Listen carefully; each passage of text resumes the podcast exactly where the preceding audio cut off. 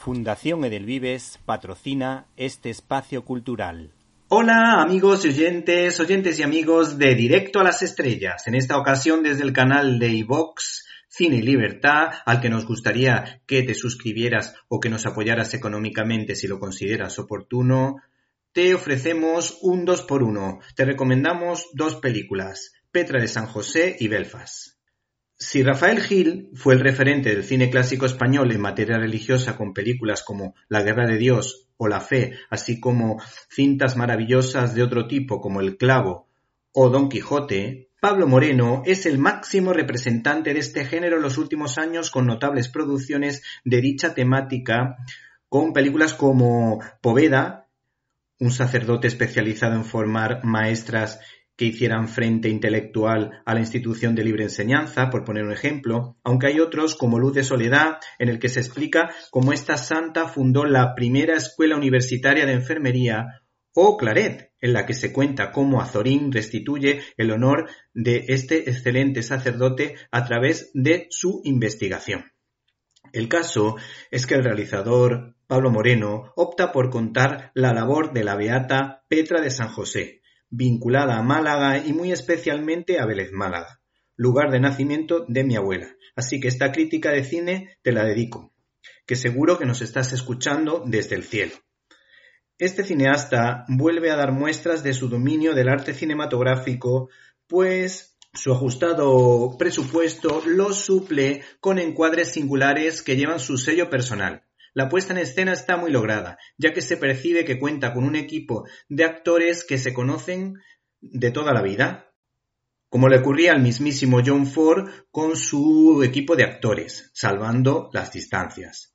El guion ha sido coescrito con Pedro Delgado, que es un valor seguro en estas lides, pues combina su conocimiento del santo de turno con tramas verosímiles de gran tensión dramática, que desde luego mantienen cierta intriga salpicado con pequeñas píldoras de humor blanco. Por otra parte, todos estos argumentos no parecen suficientes para que ciertos medios de comunicación ningunen a este largometraje que cuida hasta el más mínimo detalle. Nosotros pensamos que estas películas tienen su hueco entre los espectadores, claro, si se habla de ellas. Esta producción invita a la reflexión sobre cómo Dios nos invita a formar parte de su proyecto y cómo nos llama para que podamos evangelizar según nuestros talentos, como el de Petra de San José, volcada con la educación y con los indigentes, acompañado, en este caso, del padre adoptivo de Jesús de Nazaret, San José, que formará parte de la vida de esta mujer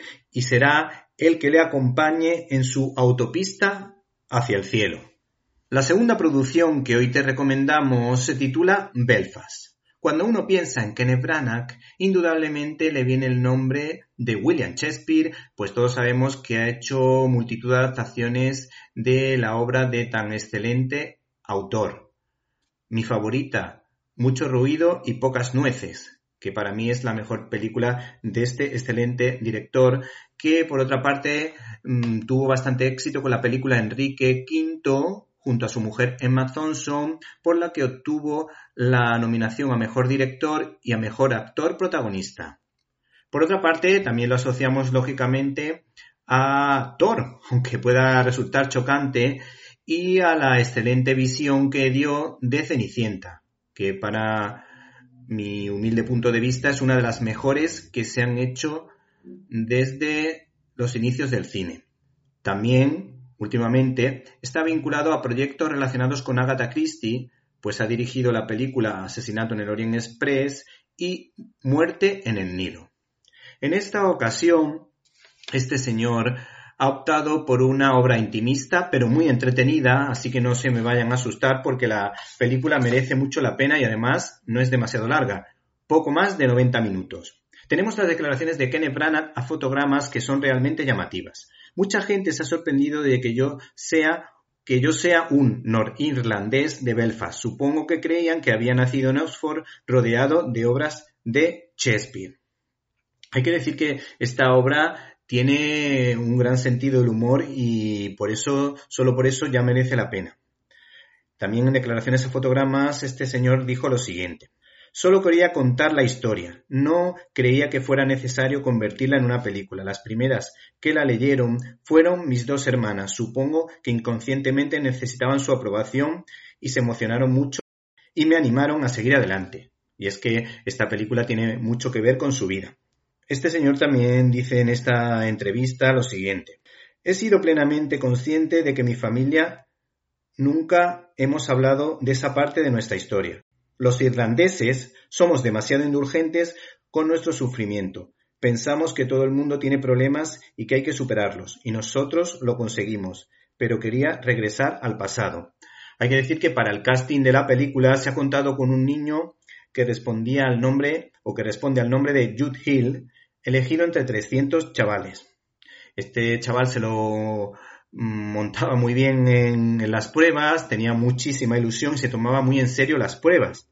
Pero por otra parte también era muy alegre y le encantaba bailar e improvisar.